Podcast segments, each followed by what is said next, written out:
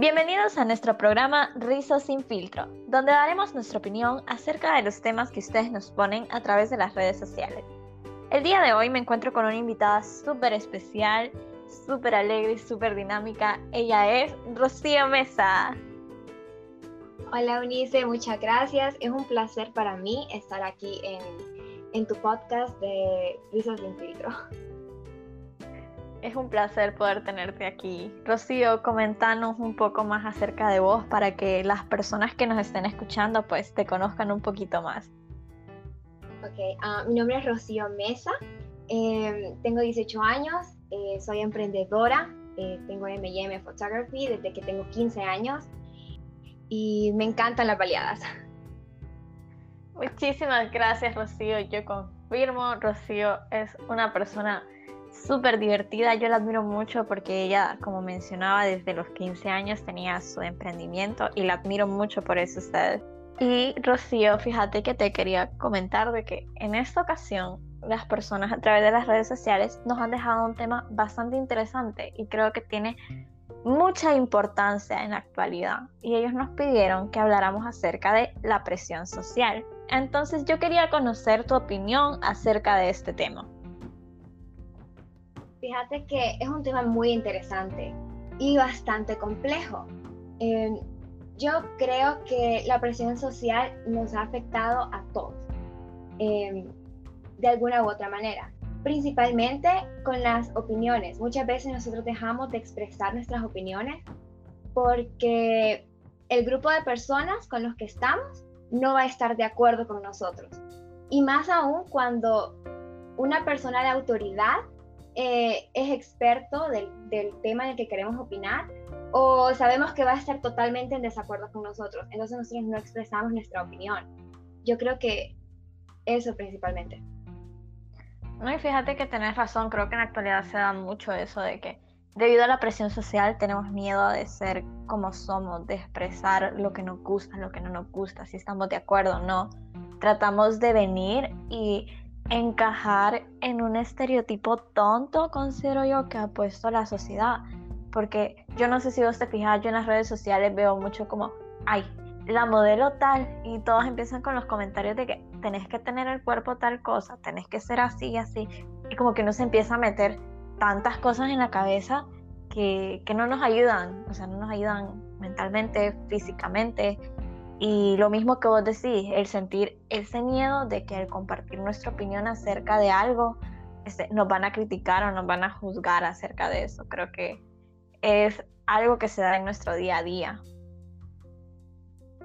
Eh, compartir eh, nuestras emociones también. El hecho de que muchas veces si tenés que estar feliz, tenés que compartir em, tu felicidad y si estás triste, no la compartas porque, porque la gente no, no, la va a entender o va a pensar de que siempre sos enojada o que te caracterizan por una emoción.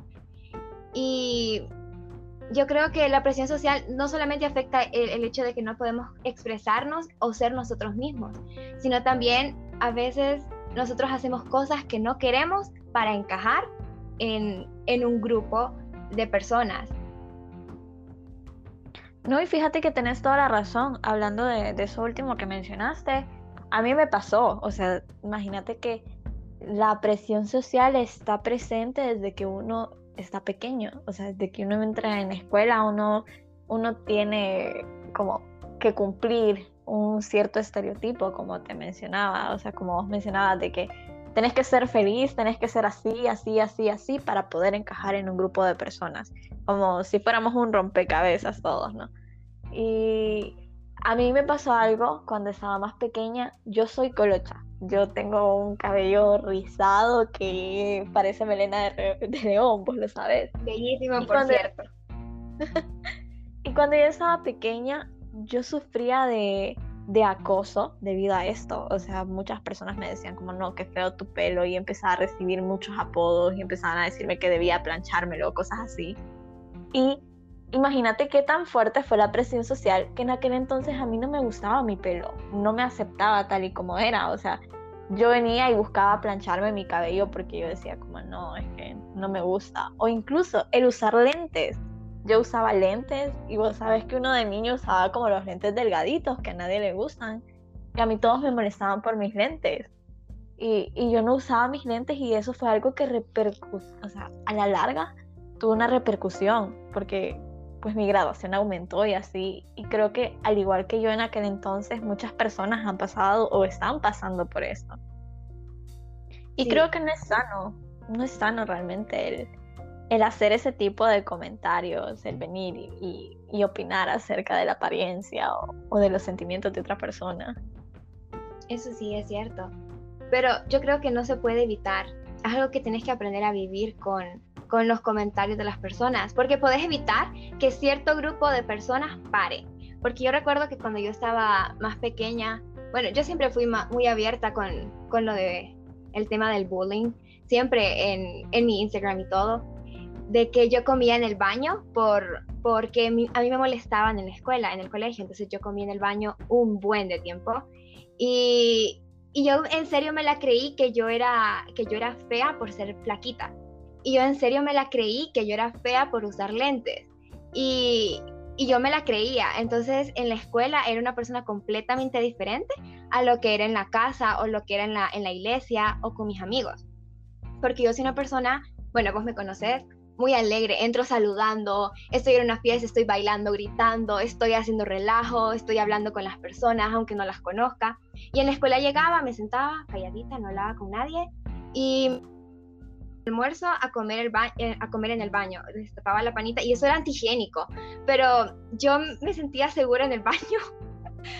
Y al final es algo que si te que si te llega, entonces podés parar a cierto grupo de personas y un día, un día yo decidí como no hacerles caso y decir, o sea, me vale, si no te gusta mi cuerpo, me vale, es mío, a mí sí me gusta, si no te gustan mis lentes, no me interesa, a mí sí, o sea, los uso porque necesito ver y, y, y aprendí a vivir con esos comentarios.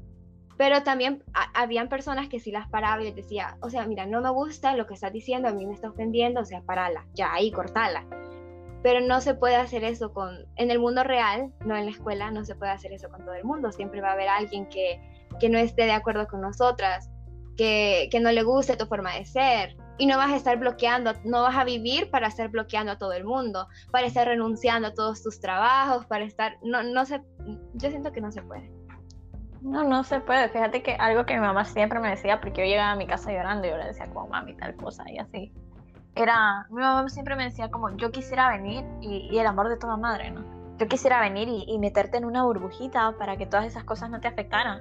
Pero te voy a regalar un bote de aceite, me decía. Y yo no entendía por qué me decía que me iba a regalar un bote de aceite. Y yo le preguntaba como, ¿por qué?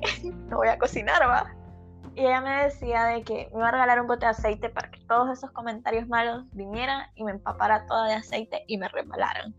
Y, y no les tomáramos importancia porque realmente creo que algo que deberíamos de adaptar en nuestra vida es que comentario bueno que sea bienvenido y comentario malo desecharlo porque si no te va a aportar a tu vida, si no te va a ayudar a crecer como persona, realmente de nada sirve, o sea, no lo necesitamos en nuestra vida, o sea, no es necesario. Y, como vos decís, o sea, a veces podemos parar a ciertas personas, pero no podemos pararlo todo y no podemos vivir encerrados en una burbuja. Aunque quisiéramos, aunque las personas que amamos quisieran de que esos comentarios no nos hagan daño, es parte de vivir, es parte de vivir, o sea, en el mundo existe tanto lo bueno como lo malo, existen personas que siempre te van a criticar, como personas que siempre van a hablar mal de vos, aunque vos no entendas el por qué. Y, y volvemos a lo mismo, ¿no? O sea, la presión de querer encajar en un círculo, de querer venir y, y tratar de ser algo que no sos para poder estar como con esas personas y convivir. Con el tiempo, al igual que vos, yo aprendí a amarme y aceptarme y empezar a ver de que dejar de lado todas esas personas que hacían comentarios negativos acerca de mí y empecé a ver aquellas personas que miraban lo positivo de mí, que miraban mi carisma, que miraban mi talento, que en vez de decirme como tu cabello de trapeador o tu pelo de trapeador, me decían como qué, qué rizos más bonitos tenés. Y mucha gente no me cree ahora que les digo que a mí me molestaban por mi cabello y que en algún momento yo no quería hacer colocha y que ahora yo amo mi cabello, yo, yo no me lo plancho porque mi cabello es parte de lo que soy. Sí, y, eso al, final es algo bonito porque em, aprendes a, florecer, como dicen, ¿verdad? En, el caos.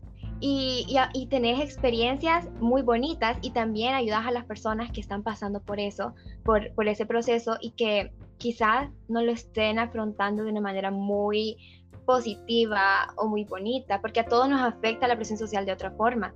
Y como te decía al principio, todos, siempre, em, nos hemos visto afectados por la presión social en algún momento. Muchas personas em, les toca ceder, muchas veces es bueno, a cierto punto muchas veces es bueno, nos, nos dan cambios positivos de una manera bonita, como una pareja que se acaba de casar y las dos familias son completamente diferentes, ¿verdad? Unos son muy familiares y tradicionales y los otros a puras cachas y se ven en Navidad. Entonces, la, como que los dos aprenden a convivir y aprenden de, el uno del otro y es un aprendizaje bonito y, y, al final me imagino que uno de los dos se ha de sentir presionado al salir de su zona de confort, pero es bonito, pero está el otro de que, de que puede de que terminas aprendiendo en un ambiente que es tóxico.